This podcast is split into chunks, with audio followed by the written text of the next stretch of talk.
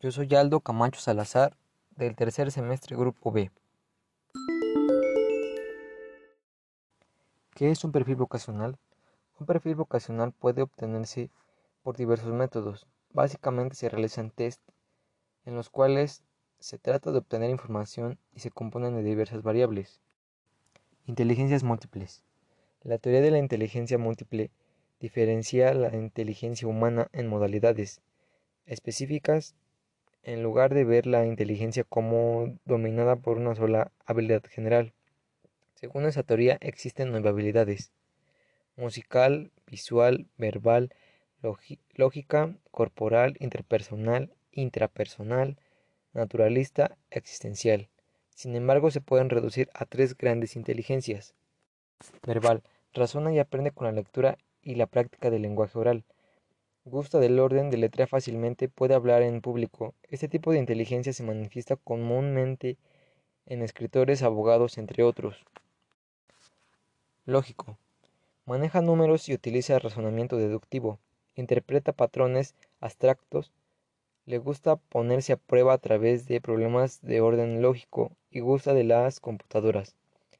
Las personas con estas aptitudes o habilidades suelen manifestarse en ser matemáticos, científicos, programadores, ingenieros en general. Visual.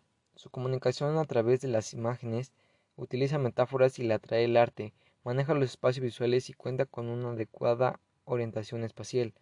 Quienes reúnen esas características pueden ser pilotos, arquitectos, artistas plásticos. Expectativas vocacionales.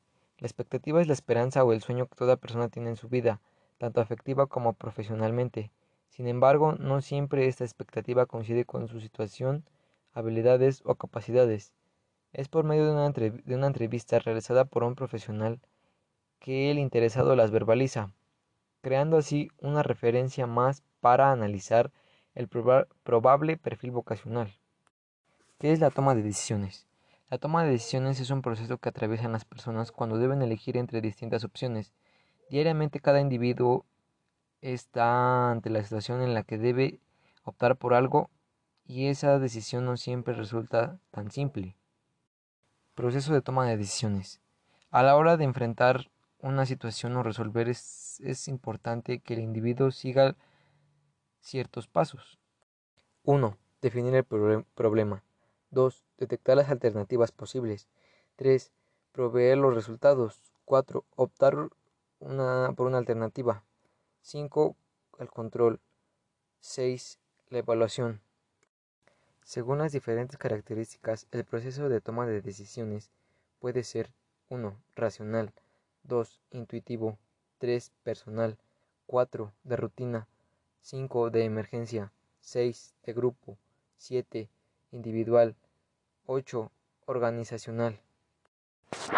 Las bellas artes. El arte construye la forma más sana de expresión el arte se encuentra presente en todas las pequeñas experiencias de la vida, en observar un hermoso atardecer, disfrutar de un día lluvioso, apreciar la naturaleza misma, la vida sin el arte no sería la misma. Y a todo esto, ¿qué tiene que ver el arte con la toma de decisiones y el perfil vocacional? Bueno, el dibujo en las bellas artes y en la toma de decisiones en el perfil vocacional, el dibujo puede ser una forma muy buena de plasmar la creatividad o idea de en dónde plasmar una gran habilidad.